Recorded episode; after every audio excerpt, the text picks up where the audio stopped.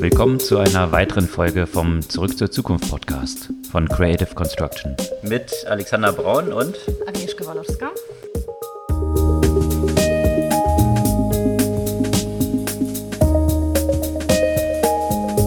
Was gab es Neues letzte Woche? Diese Woche gab es viel rund um Thema Plattform. Äh, angefangen da mit der Ankündigung von Apple, dass äh, für bestimmte App-Entwickler die sogenannte Apple-Steuer auf 15 Prozent gesenkt wird. Von Apple gab es auch einen längeren Artikel oder über Apple und deren Anstrengungen im Bereich von Augmented Reality, mhm. die natürlich jetzt mit dem neuen iPhone ganze Neuentwicklungen erfahren haben. Und äh, weiterhin bei Thema Plattformen. Amazon steigt jetzt zwei Jahre nach dem Kauf von PillPack äh, tatsächlich groß in den Bereich Medikamentenversand ein. Und aus Berlin gab es auch eine ziemlich große Amazon-bezogene News. Seller X hat 100 Millionen im Seed-Funding geraced, was ja eine haarsträubende Summe ist, mhm. was dahinter steckt. Und im Kontext von Plattformen will natürlich auch Google nicht unerwähnt bleiben. Und äh, da gab es ein relativ großes Redesign von Google Pay äh, mit Fokus auf äh, Personal Finance, was äh, also ich bin davon überzeugt, äh, dass das den Bereich Finance, Personal Finance äh, auf jeden Fall nachhaltig beeinflussen wird. Und aus diesem Bereich gab es dann ja auch ein paar Meldungen rund um unterschiedliche Challenger-Banken wie Revolut und Bella zum Beispiel. Im Finance-Umfeld natürlich auch spannend ist die ganze Entwicklung von Bitcoin im vergangenen Jahr. Da gehen wir ein bisschen tiefer ein, was dort dahinter steckt und warum Bitcoin jetzt bald wieder neue Höchststände erreicht hat und äh, was dieses ganze Ökosystem drumherum so angeht.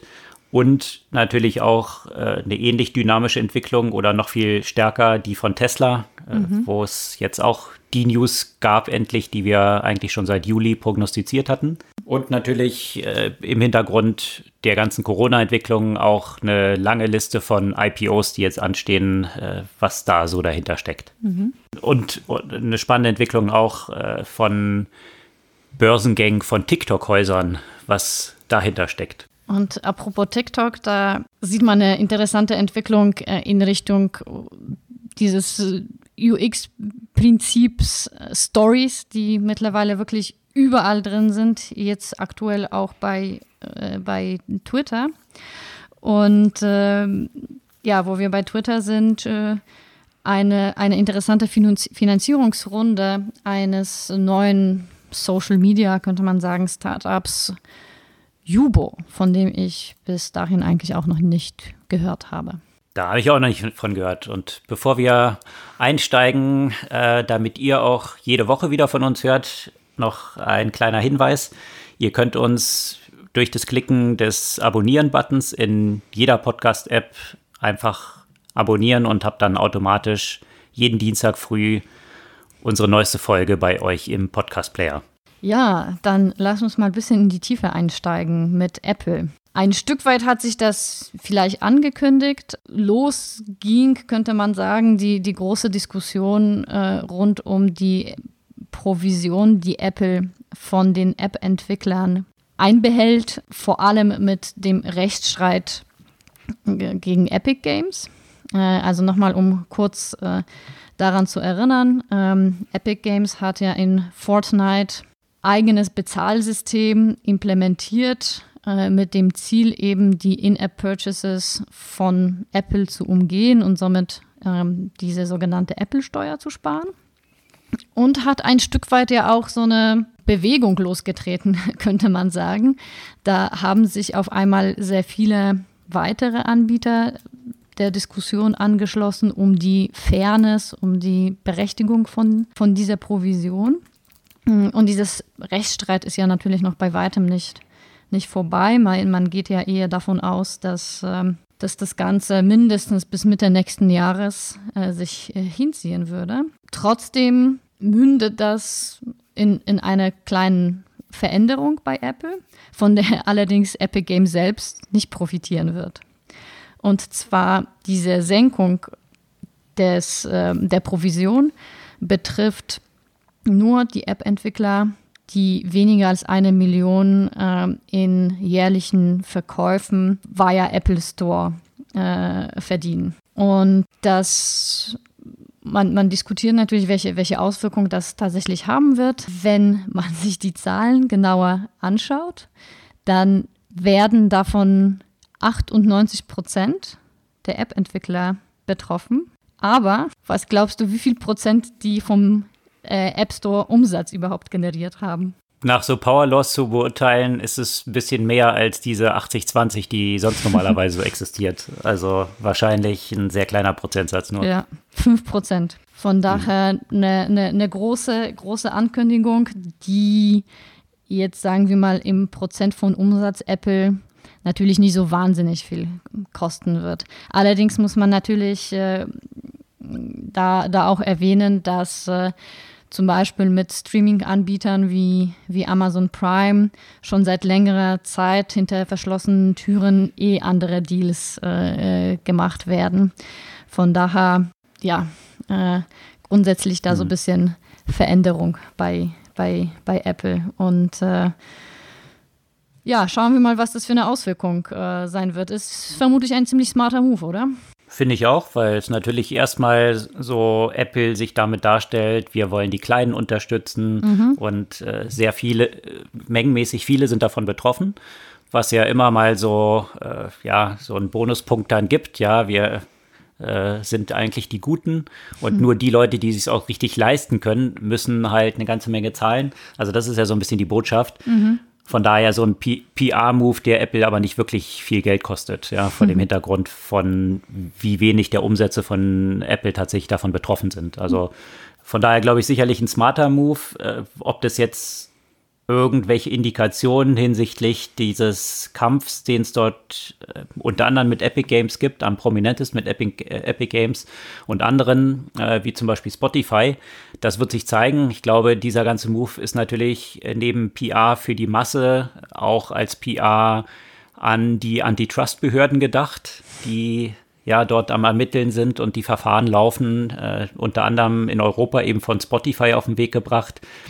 Und was ich da bisher so an Analysen gelesen habe, äh, die tendieren so in die Richtung zu sagen, naja, für Epic Games wird es wahrscheinlich keinen Impact haben, mhm. weil äh, der Move, den Epic Games dort unternommen hat, ja nicht wirklich so von, von Gerichten nachvollziehbar ist, mhm. weil sie einfach die Regeln nicht einhalten. Äh, und für Spotify könnte es aber durchaus positiv wirken, weil die Argumentation da ist, dass Spotify seinen Hörern halt mehr Geld abnehmen muss, weil sie diese 30 Prozent irgendwie äh, verargumentieren müssen. Mhm. Und das ist immer genau äh, dieses Preisargument ist ja mal ein recht schlagendes bei so Antitrust-Betrachtungen. Mhm. Also von daher äh, sicherlich eine interessante Entwicklung dort in dem Bereich. Mhm. Und, und apropos Epic Games, ich äh, fand ja auch die Headline äh, lustig. Ähm, die Epic Games äh, launcht jetzt äh, ein Videochat mit äh, House Party innerhalb von Fortnite. Das ist so eine, finde ich, so eine, so eine, so eine typische Generation Z äh, weil das so die zwei äh, ja, würde ich sagen, so typische Gen Z-Produkte sind. Äh, gerade Hausparty ging so richtig durch die Decke äh, während, äh, während der ganzen Corona-Krise, schon während der, der ersten äh, Lockdowns. Und äh, jetzt hat man eben die Möglichkeit, äh, mit anderen Spielern via Hausparty direkt zu, zu interagieren. Und äh, das sieht man, wie sich Fortnite so insgesamt noch mehr in diese Richtung äh, Social quasi ausbreitet. Ne? Es ist jetzt schon eine der, der größten äh, sozialen Plattformen für eben diese Generation und äh, gehen da ja auch noch mal äh, weiter, weiter ein. Die äh, haben jetzt eine ähm, Technologie von Hypersense gekauft, äh, eines ähm, Entwickler von so Real-Time Facial Animation. Also das heißt, dass man da nicht nur mit dem reellen Gesicht dann interagieren kann, sondern dass man live das eigene Gesicht zu einem Avatar quasi machen kann, der aber natürlich mit meiner Mimik und Gestik ähm, und so weiter innerhalb des Spieles äh, interagiert. Also ich finde es eine, schon eine sehr interessante Entwicklung, die eben dieses Gaming, äh, aber sehr stark in dem reellen Leben, könnte man sagen, oder mit der reellen Interaktion halt äh, verankert. Finde ich auch einen spannenden Move, weil sonst eigentlich diese Gaming-Welten ja so ein bisschen eine Flucht aus der reellen Welt mhm. in eine virtuelle darstellen und wie jetzt quasi die reale Welt mit den realen Personen, die man in der Welt kennt, in der virtuellen Welt wiederum abgebildet werden. Also irgendwie so ein Next Level. Mhm. Ich weiß nicht, ob da vielleicht Corona, wo alle sowieso nicht mehr so viel in der realen Welt unterwegs sind, dort eine Rolle spielt, dass man jetzt plötzlich in einer virtuellen Welt die reale Welt sehen möchte. Also äh, sicherlich eine interessante Entwicklung, die dahinter steckt.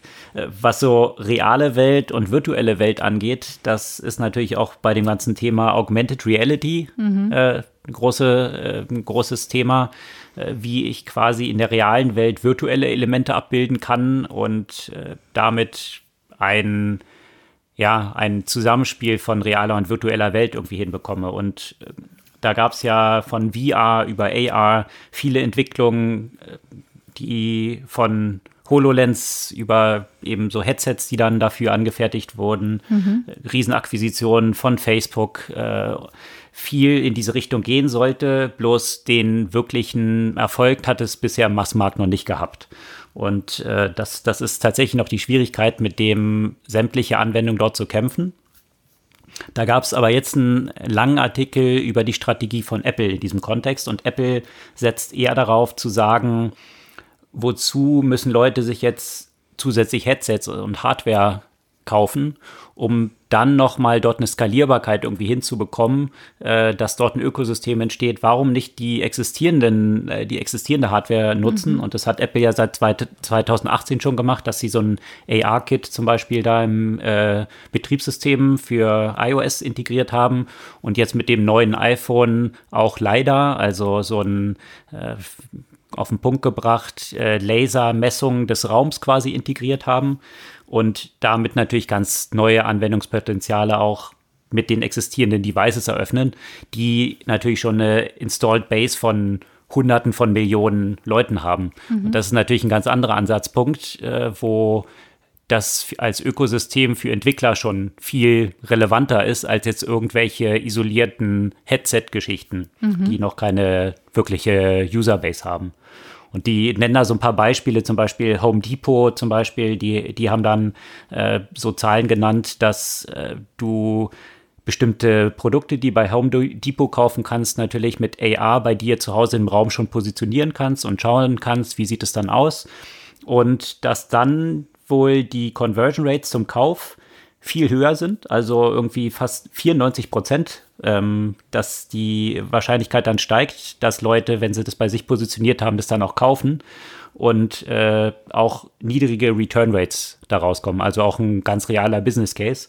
Wobei ich mich da dann auch so ein bisschen gefragt habe, äh, Korrelation und Kausalität, also vielleicht sind die Leute, die es tatsächlich kaufen wollen, auch eher die, die den extra Schritt gehen, das erstmal bei sich zu positionieren, hm. um äh, zu schauen, wie es zu Hause aussieht, dass man daraus dann den Schluss zieht, dass die es auch dann häufiger kaufen, weil sie es positioniert haben, bin ich mir noch nicht so ganz sicher, aber äh, auf jeden Fall trotzdem eine äh, interessante Geschichte und das geht noch in viele Ebenen rein, auch wie zum Beispiel Gehörlose und Blinde äh, auf Basis von AR da dann unterstützt werden können. Also ein ganz interessanter Deep Dive in das, was Apple dort so plant. Mhm.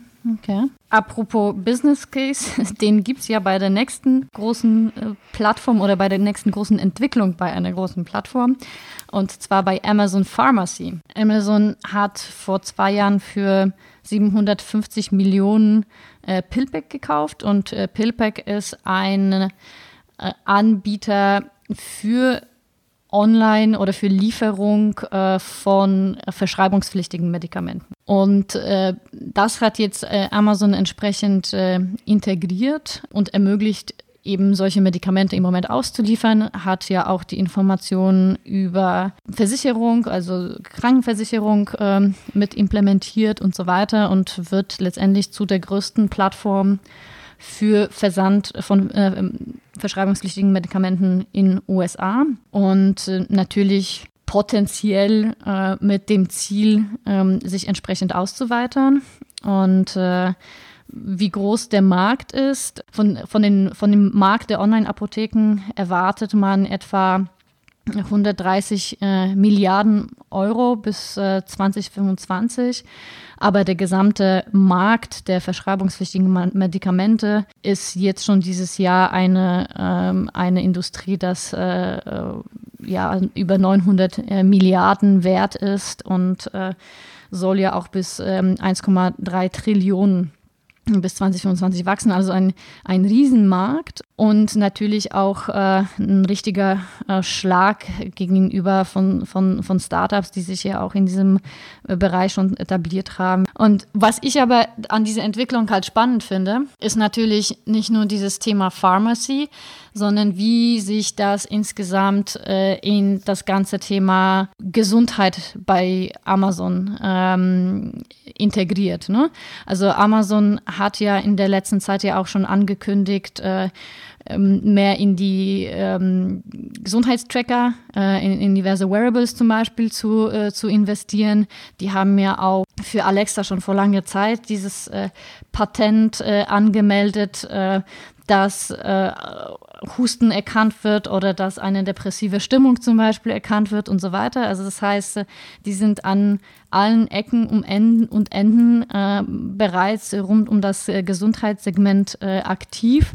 Und äh, da passt natürlich so das ganze Thema Pharmacy ganz gut rein. Und auf der anderen Seite natürlich die Investitionen in Whole Foods und so weiter äh, passen ja auch wieder da sehr gut rein, weil man ja auch äh, festgestellt hat, dass äh, zum Beispiel in der Offline-Welt Menschen ja ganz häufig den Einkauf von Lebensmitteln eben mit dem Einkauf von Medikamenten verbinden, sodass es ähm, entsprechend äh, ja der bereits existierenden ähm, User Journey sich alles anordnet.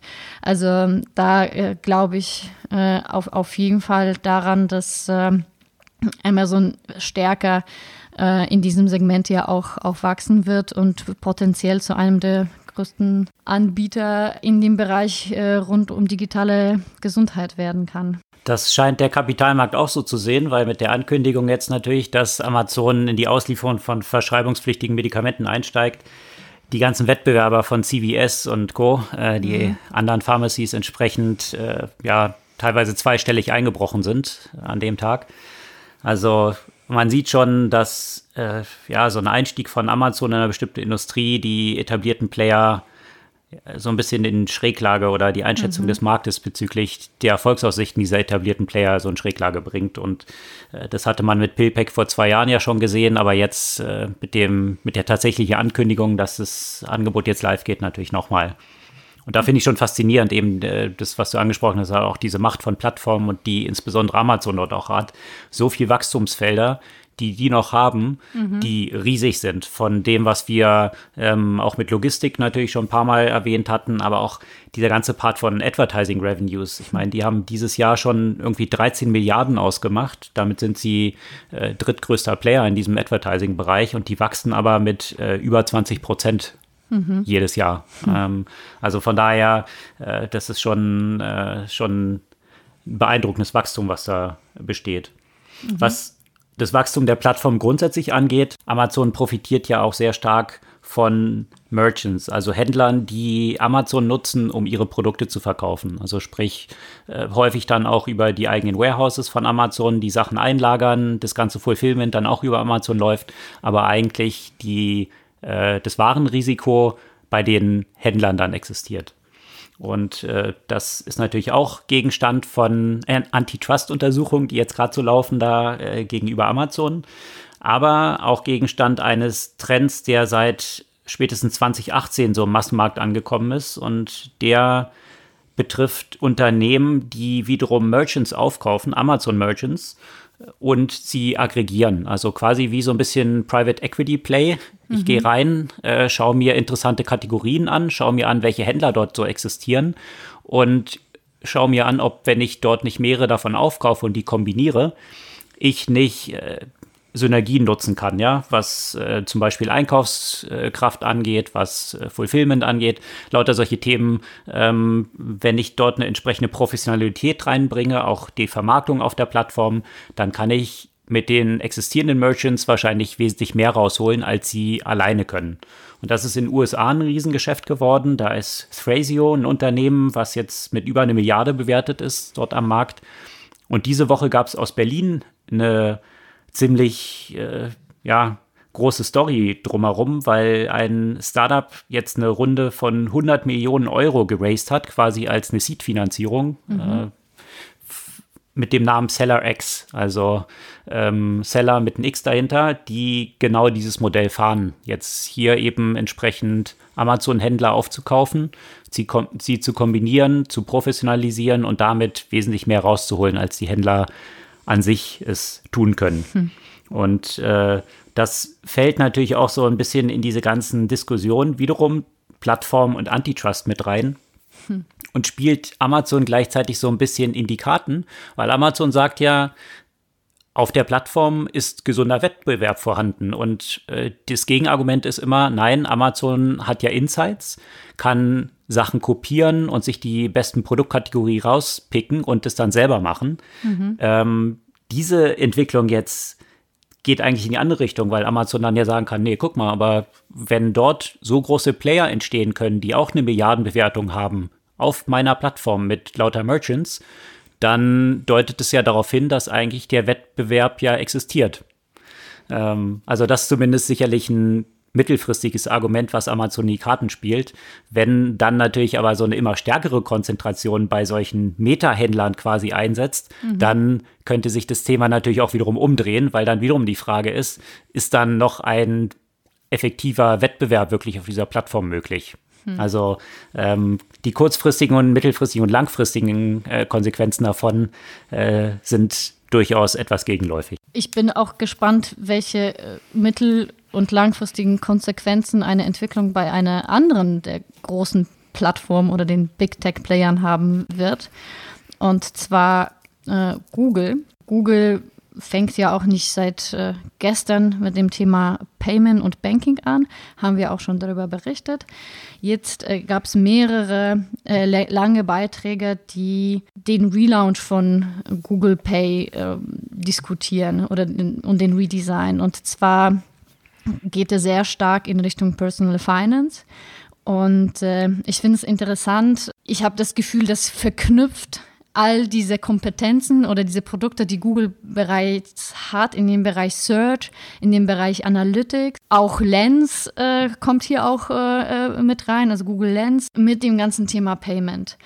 Und Google ist, äh, ja, also ich meine, äh, mit dem kontaktlosen Zahlungen, mit Google Pay oder Android Pay, ähm, ist es ja schon auf, seit einer Weile auf dem Markt. Wir haben auch darüber berichtet, dass ähm, Google Pay dieses Plex angekündigt hat, also diese Mobile First Bank.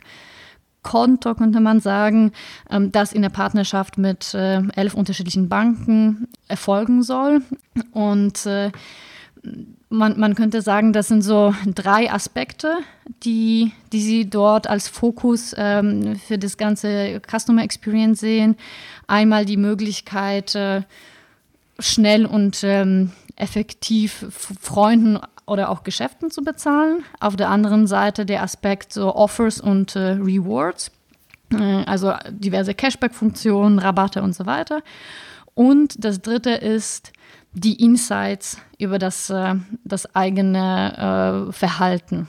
Also ein der Aspekte ist, äh, Google möchte da direkt äh, sowas integrieren, wie das diverse Startups schon gemacht haben. Das heißt, dass man Restaurantrechnungen zwischen Freunden aufteilen kann, wenn man dann irgendwann mal wieder in Restaurants gehen kann aber auch ähm, zum Beispiel Miete etc., also solche Ausgaben, die gemeinschaftlich getätigt werden. Das möchte äh, Google in dem Account äh, auch viel einfacher machen. Natürlich diverse Bankkonten und Kreditkarten verknüpfen, also auch dieser Open Banking Aspekt soll da auch eine Rolle spielen. Und dann kommt eben dieses Thema äh, Analytics ja auch mit rein. Das äh, genauso wie bei Google Analytics, äh, wenn man das kennt, kann man da zum Beispiel auch unterschiedliche Zeiträume miteinander vergleichen wie war mein äh, Spending-Verhalten in dieser Woche im Vergleich zu der letzten Woche oder äh, in diesem Monat dieses Jahres im Vergleich zu dem äh, gleichen Monat äh, in dem Jahr davor. Also, dass man auch ein bisschen besseres Verständnis dafür hat, äh, was man ausgibt. Natürlich kann man ja auch, äh, natürlich wird das ja auch gleich mit dem äh, Gmail ja auch verknüpft, sodass man dort direkt auch die, die Rechnung mit integrieren kann, wenn sie auf dem Gmail-Account landen. Also, das heißt, da spielen quasi all die Informationen über die Nutzer zusammen rein und äh, geben natürlich auch sehr, sehr personalisierten Einblick in die, in die finanziellen äh, Daten. Und das ist auf der einen Seite natürlich äh, sehr spannend, so viel, so viel Insights zu haben, äh, so viel direkte Verknüpfung von den Produkten, so viel Personalisierung. Auf der anderen Seite Gerade im Kontext von Google fragt man sich natürlich, okay, was bedeutet das? Wie viele Daten gebe ich denn an Google und was wird damit passieren? Natürlich sagen die Verantwortlichen von Google Pay, dass diese Daten nicht weiter verkauft werden äh, und auch zumindest vorerst nicht äh, für das äh, Targeting von, von Ads äh, genutzt werden. Und all, Person, alle, all die personalisierten Daten sollen erstmal ausgeschaltet sein per Default. Und man, man muss sie dann quasi aktiv äh, freischalten für so eine Art äh, drei Monaten Probe, Probezeit und dann kann man sich immer noch entscheiden, ob man das weiter behalten oder wieder ausschalten will. Welche Art von personalisierten Daten sind dann gemeint, die dann per Default ausgeschaltet sind? Also das Ding ist ja natürlich noch nicht online, deswegen äh, hieß es mhm. einfach nur, dass die personalisierten Features, also ich nehme mhm. an, eben okay. diese, diese, diese Insights, zum Beispiel vielleicht diese Verknüpfung von, von Rechnungen und so weiter, also diese, diese mhm. explizite Personalisierung. Aber was da genau, was das genau mhm. bedeutet, das wurde jetzt erstmal noch nicht beschrieben. Da bin ich jetzt mal gespannt, inwiefern das wirklich äh, so ist. Was heißt das denn tatsächlich, ja? Hm, trotzdem natürlich diskutiert man, also ich meine, wenn Google sowas macht, äh, gibt es natürlich automatisch äh, diesen Gedanken, okay, äh, was bedeutet das dann entsprechend für Advertising? Welche Daten verfügt dann Google und was passiert halt mit diesen Daten? Und äh, ich bin sehr gespannt auf diese Entwicklung, ja, weil von den von dem Feature Set klingt äh, so nach Verknüpfung von allen möglichen Ideen, die es schon in dem äh, Finance-Bereich, in dem ganzen Mobile-Banking-Bereich äh, gibt, äh, in, in einer App. Und wenn das natürlich gut gemacht wird, kann es dem, dem Nutzer tatsächlich äh, ein, einen großen Benefit bringen. Die Frage ist dann natürlich immer, okay, was, wie verhält sich das Ganze tatsächlich äh, datenschutztechnisch? Aber natürlich mit der Perspektive, die du auch genannt hast, auch zu solchen äh, Verbindungen zu Gmail automatisch mhm. indizieren von Rechnungen, die dort reingehen. Ich habe da auch so Kommentare gesehen, äh, die dann gesagt haben, na okay, es findet, findet auch alle Rechnungen, die nicht mal dein Finanzamt findet. ähm, also von daher eigentlich ganz, ganz praktisch, äh, mhm. so aut möglichst automatisiert, wenn es tatsächlich gut funktioniert, ähm, dort alle Sachen einfließen zu lassen und nicht mehr Ewigkeiten für die Zusammenstellung von irgendwelchen Steuerunterlagen, ja, dann Rechn Rechnung zusammensuchen zu müssen, sondern automatisch aus deinen Banktransaktionen gleich die richtige Zuordnung der entsprechenden Rechnung dann zu haben. Also ist natürlich schon grundsätzlich eine recht mächtige und interessante Sache. Ja, absolut.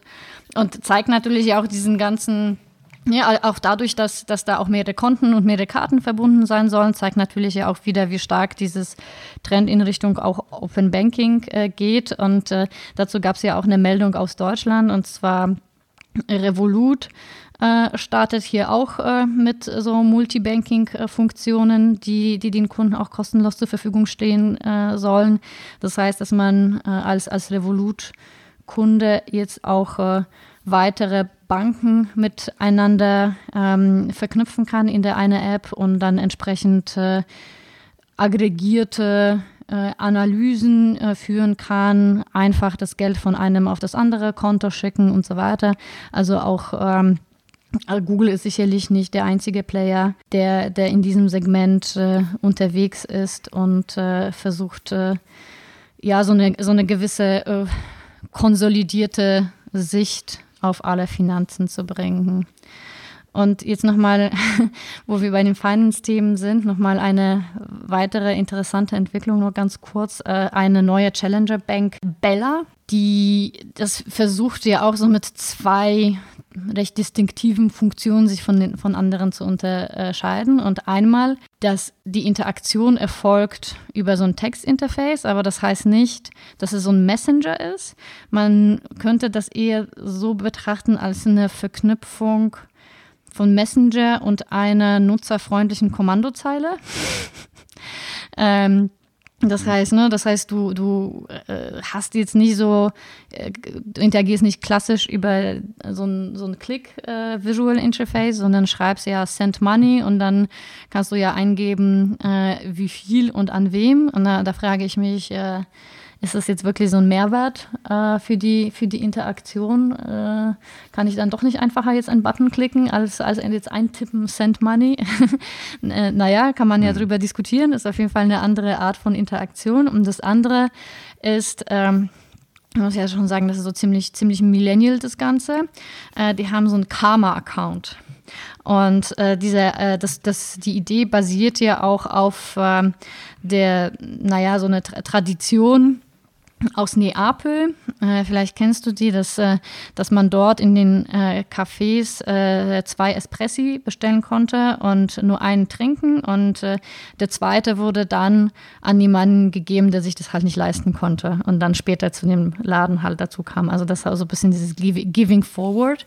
Und das Gleiche hat so Bella vor mit dem Karma-Account, dass man da äh, zum Beispiel 20 Dollar deponieren kann und äh, das wird irgendjemand anders dann kriegen. Und da bin ich nochmal gespannt, wie das dann genau äh, funktionieren soll und äh, wie die, wie die Leute das dann machen wollen. Und äh, ja, deren Aussage ist, die wollen da so ein bisschen Goodness und, und so weiter in, äh, in diese kalte Welt der Banken reinbringen. Ich bin okay. gespannt, wie das dann funktionieren wird. Und das ist ein Startup aus Italien jetzt? Der Gründer ist Italiener, ja, genau. Und, äh, mhm. und dann haben sie auch noch so lustige Saving. Also ich habe das Gefühl, ne, man sieht da daran, wie stark dieser Bedarf nach, nach Differenzierung in diesem Segment ist. Ne? Die haben ja auch Saving Accounts, also Sparkonten, wo man sich so unkonventionelle Regeln aufstellen kann fürs Sparen. Zum Beispiel, dass, ähm, dass dann Geld äh, dort überwiesen werden soll, wenn, wenn die Sonne scheint oder wenn äh, dein Sportverein gewinnt und so weiter. Also so ein bisschen ähm, mhm. mit dem Versuch, äh, durch sowas irgendwie ein bisschen viral zu werden oder äh, entsprechend äh, sich dem, dem der Zielgruppe gegenüber zu differenzieren. Okay und dieses starre Banking-Umfeld so ein bisschen aufzulockern. Ja, genau, so ein bisschen mehr spielerischer reinbringen. Das starre Banking-Umfeld auflockern wollte hm. ja auch äh, eine andere Technologie, und zwar die Blockchain. Und äh, da vor allem Bitcoin, äh, was ja so als Antwort auf die Finanzkrise 2008-2009 so entstanden ist und natürlich äh, für alle, die sich noch erinnern können, 2017 so einen extremen Hype erlebt hat. Äh, Bitcoin da bis auf über 19.000 Dollar gestiegen ist. Und äh, ja, man eigentlich an keinem Bildcover-Seite mehr vorbeigehen konnte, wo nicht irgendwas über Cryptocurrencies und äh, Hodeln und äh, die entsprechende Kursentwicklung äh, drin stand. Das ist in der letzten Zeit so ein bisschen ruhiger geworden und äh, wie ich finde auch überraschenderweise so ein bisschen unterm Radar geflogen, weil der Bitcoin hat in den letzten Tagen die 18.000 Dollar Marke überschritten und ist damit eigentlich nur noch so gut 1.000 Dollar vom Allzeithöchststand entfernt. Mhm. Also ist so ein bisschen unterm Radar geflogen, diese, äh, diese starke Kursentwicklung, die Bitcoin dort vorgenommen hat in, äh, in dem letzten Jahr. Also im letzten Jahr ist es um 140 Prozent gestiegen. Mhm. Und äh, ja, von daher äh, gibt es natürlich jetzt viele Diskussionen darum, was da so dahinter steckt. Und ich glaube, da spielen so verschiedene Faktoren rein. Einerseits äh, ist die Entwicklung im Unterschied zu 2017 auch ein bisschen eine andere dass 2017 hauptsächlich so viele äh, Retail-Investoren, Investoren wäre wahrscheinlich schon zu viel gesagt, halt viele, die auch so am Zocken waren, dort drin waren. Mhm. Und äh, jetzt ist es so ein bisschen reifer gewordenes Umfeld. Es sind äh, viele institutionelle Anleger mittlerweile in Bitcoin unterwegs, ob das jetzt Privatunternehmen sind, die wie Square zum Beispiel äh, oder noch ein paar andere Companies einen beachtlichen Anteil ihrer Cash-Reserven in Bitcoin konvertiert haben, zum Beispiel. Oder ob es ein PayPal ist, die angekündigt haben, eben äh, Currencies, Cryptocurrencies entsprechend dort bei sich zu integrieren, sodass Nutzer darüber sich Geld hin und her schieben können, auf, auf Kryptobasis eben. Was das natürlich auch einen anderen Massmarkt öffnet, aber halt auch äh, so institutionelle wie eine Fidelity, die einen eigenen Bitcoin-Fund aufgelegt mhm. haben, oder JP Morgan, die plötzlich auch so ein bisschen umgekippt sind und gesagt haben, ja, doch eigentlich Bitcoin ist schon vielversprechend, äh, hier Gold Paroli zu bieten, weil es natürlich hm. eine ganze Reihe von Vorteilen hat. Eben es ist einfacher, eine Million in Bitcoin irgendwie mit sich rumzuschleppen, als irgendwie Millionen an Gold. Und äh, gegenüber Gold dementsprechend noch eine ganze Menge auch nachzuholen hat. Und das scheint es jetzt so ein bisschen abzuzeichnen. Und äh, wenn man sich auch anschaut, äh, wer jetzt so hauptsächlich Bitcoin hält, dann ist es halt nicht, wie gesagt, nicht mehr so ein starkes Zocken, sondern es sind halt sehr viele Accounts, die schon über fünf Jahre diese Bitcoins dort drin liegen haben. Also es sind viel weniger, die jetzt aktiv sind weswegen das Angebot von Bitcoin eigentlich gleich geblieben ist, mhm. aber die Nachfrage ist stark gestiegen äh, im Vergleich zu 2017, was so ein bisschen erklären kann, weswegen der Kurs sich jetzt auch entsprechend entwickelt hat. Und Sicherlich hat auch die ganze Geldpolitik jetzt rund um die Covid-Krise dort mit reingespielt, äh, so viel Geld wie gedruckt wird, dass ja viele sich doch drüber Gedanken machen, wann wird es irgendwann auch inflationäre Tendenzen haben, äh, wenn so viel Geld die ganze Zeit in Märkte gepumpt wird und äh, hier Bitcoin so ein bisschen als die automatisch oder verknappte auf 21 Millionen festgelegte äh, Limitierung sehen. Mhm. Also von daher hier auf jeden Fall ein, eine interessante Entwicklung, die Bitcoin so ein bisschen seriöser gemacht hat in, im letzten Jahr mhm. und äh, dementsprechend diese Kursentwicklung. Mhm. Das Interessante darum äh, ist aber auch dieses ganze Ökosystem. Ja, also wie beim Gold Rush, wo man da immer gesagt hat, ist ja egal, ob man jetzt Gold findet oder nicht. Wer verdient Geld? Diejenigen, die halt irgendwie damals Levi's Jeans hergestellt haben oder Schaufeln verkauft haben.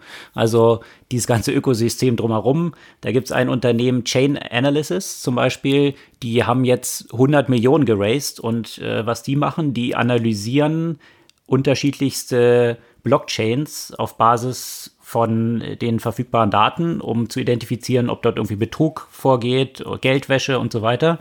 Und deswegen sind hier viele Banken und auch staatliche Institutionen Kunden von Chain Analysis. Und die sind jetzt mit einer Milliarde bewertet und haben jetzt nochmal 100 Millionen geraced. Also sicherlich auch hier dieses ganze Ökosystem drumherum, auch was jetzt immer interessanter wird. Ähm, was letzte Woche auch besonders spannend war, war natürlich, da hatten wir auch schon ein paar Mal von gesprochen, die Entwicklung von Tesla. Und äh, wenn Bitcoin 140 Prozent gestiegen ist im Jahr, was ja schon eine astronomische Entwicklung ist, rate mal, wie viel Tesla gestiegen ist. Äh, 300? 540 Prozent ist Tesla im Jahresverlauf mhm. gestiegen. Mhm. Und äh, ja, da deckt jetzt aktuell, sind sie nochmal um 20 Prozent gestiegen, weil jetzt tatsächlich bekannt gegeben wurde, dass sie in S&P 500 aufgenommen werden. Mhm. Da hatten wir ja im Juli schon mal von berichtet, dass das so am Horizont steht und äh, die Konsequenz dann wäre, dass viele Investmentfonds, die den S&P 500 nachbilden, natürlich entsprechend Tesla-Aktien kaufen müssen, weil der Anteil von Tesla im S&P bei der aktuellen Bewertung natürlich so hoch ist. Mhm. Also nochmal zusätzlich für 50 Milliarden erwartet werden, die da in Tesla fließen müssten. Und das scheint jetzt auch so ein bisschen, wenn man äh, so zwischen den Zeilen liest, der Grund dafür gewesen zu sein, weswegen Tesla damals dann überraschenderweise doch nicht aufgenommen wurde, weil man wahrscheinlich diesen Fonds noch etwas Zeit geben wollte, dass sie nicht alle von heute auf morgen 50 Milliarden in Tesla kippen müssen und den Kurs so stark bewegen, sondern eben diese paar Monate dazwischen noch als Zeitraum gegeben hat, hier so ein bisschen umzuschichten. Also das äh, ist so eine mögliche Begründung. Also ab dem 21.12. dieses Jahres wird dann Tesla entsprechend im SP 500 sein. Mhm. Und Das hat natürlich dazu dann geführt, dass Tesla mal eben um 20 Prozent angestiegen ist und Elon Musk zumindest nach den Hochrechnungen von Bloomberg jetzt zum drittreichsten Menschen der Erde aufgestiegen ist mit über 106 Milliarden an äh, Vermögen. Mhm. Äh, kommt er dann nach Jeff Bezos und Bill Gates. Und äh, wenn man sich dann mal anschaut, dass äh, Elon Musk ja natürlich auch noch mit fast 50 Prozent an SpaceX beteiligt ist, die auch schon mit 200 Milliarden bewertet werden, ja, sind es, wären es ja nochmal 100 Milliarden, die er potenziell schwer sein könnte. Also dann wäre er tatsächlich fast auf, oder dann auf jeden Fall, wäre er dann an erster Stelle. Mhm. Also interessante Entwicklung dort, äh, die, äh, die sich jetzt dort eben bei Tesla abspielt. Grundsätzlich eben was die Kapitalmärkte und dort bestimmte Trends angeht, äh, gab es auch eine etwas kuriose News vergangene Woche oder ein längerer Artikel, der echt spannend war, äh, rund um das Reiten von Trendwellen. Und zwar äh, gibt es in den USA jetzt einen Anbieter, das ist eigentlich ein Immobilienunternehmen, äh, der hat in den letzten Monaten verschiedene Häuser eingerichtet, um dort TikTok-Influencer wohnen zu lassen. Also die Idee ist, man bringt halt lauter TikTok-Influencer zusammen, die wohnen gemeinsam dort, äh, müssen keine Miete zahlen und dafür kriegt der Betreiber dieses Hauses entsprechende Anteile an den Umsätzen, die mit diesen Influencern generiert werden. Mhm. Und äh, wenn das Geschäftsmodell schon relativ, äh, ja, wie soll man sagen, ähm, ambitioniert klingt, äh, dann wurde vergangene Woche dem Ganzen nochmal eins draufgesetzt. Und zwar hat dieses Unternehmen sich jetzt entschieden, einen Reverse Merger zu machen. Das heißt, eigentlich über, ein, über eine Hintertür an die Börse zu gehen, indem ein Unternehmen, was an der Börse notiert ist, quasi von den Investoren aufgekauft wurde. Dann hat man Merger gemacht mit diesen Instagram, äh, mit, mit diesen TikTok-Häusern und hoppla, plötzlich ist dieses Unternehmen an der Börse notiert.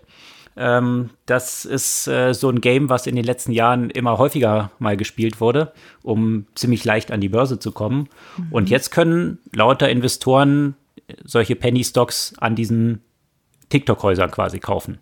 Das, wenn man sich das Geschäftsmodell dahinter mal anschaut, die haben tatsächlich im letzten Jahr nur 90.000 an Umsatz gemacht, ähm, dabei aber fast eine Million an Kosten gehabt. Also mhm. von daher aktuell noch nicht so ein Geschäftsmodell, was so richtig zu ziehen scheint.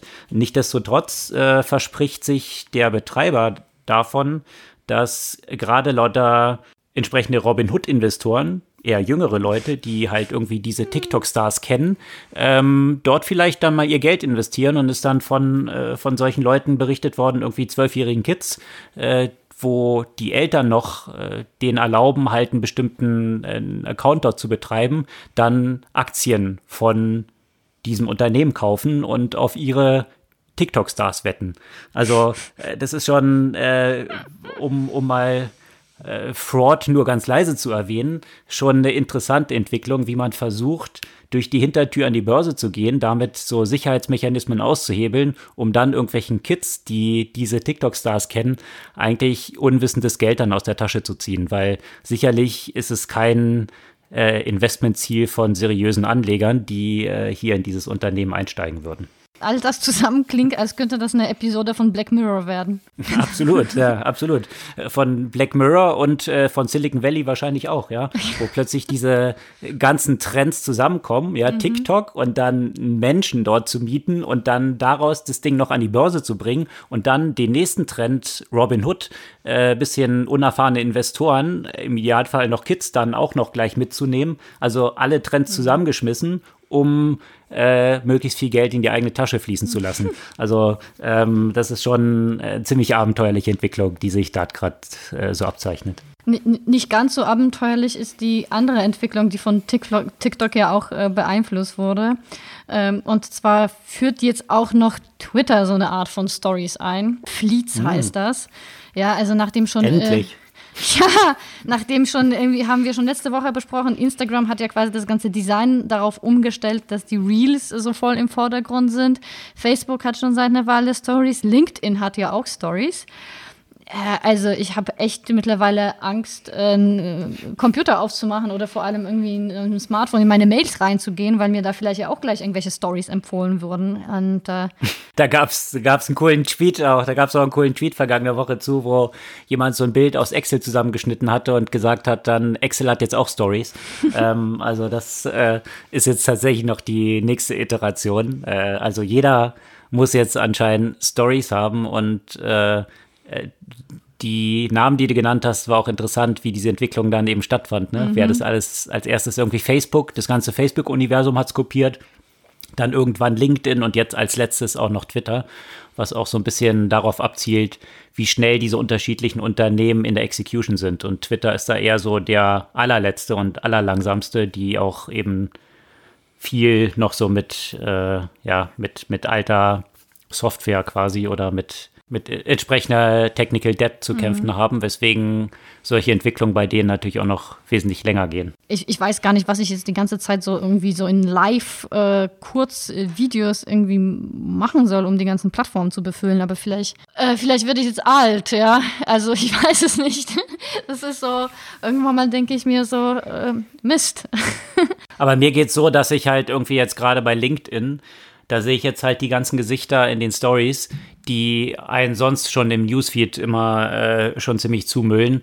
Also äh, ob man das jetzt zwangsläufig auf LinkedIn auch noch braucht, okay, äh, wer sich entsprechend so besonderen Bedarf der Selbstdarstellung hat, soll es machen, aber ähm, keine Ahnung, ich äh, frage mich auch, ob ich da zu alt für bin oder einfach nicht so den Appeal von diesen, von diesen Stories bisher noch so kapiert habe. Das eine hängt mit dem anderen zusammen, Alexander. Aber jetzt apropos Social Media, äh, da hat mich ja auch eine Nachricht ein bisschen überrascht, äh, weil ich natürlich, weil ich davon ja auch nicht, nicht gehört habe und das, das ist wieder sowas, was wahrscheinlich mit dem Alter zu tun hat.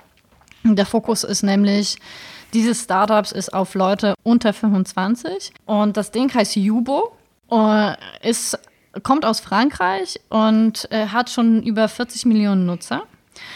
Und äh, das, was sie machen, ist irgendwie sowas, was ich jetzt so bezeichnen würde als eine Kombi von Tinder, Zoom, Hausparty und TikTok vielleicht. ähm, okay. Also die, die, das Grundprinzip dahinter finde ich ehrlich gesagt auch ganz interessant, weil deren Prämisse ist, wir wollen das eigentlich anders als bei den anderen Social Media, wo, wo sich alles so entwickelt hat, dass du Leute hast, denen du folgst und dann bilden sich irgendwann mal Influencer und dann heißt du nur eine relativ kleine Gruppe, die diese Plattform bestimmen und alle anderen, also bestimmen im Sinne von Content-Produktion und andere konsumieren eher. Ne?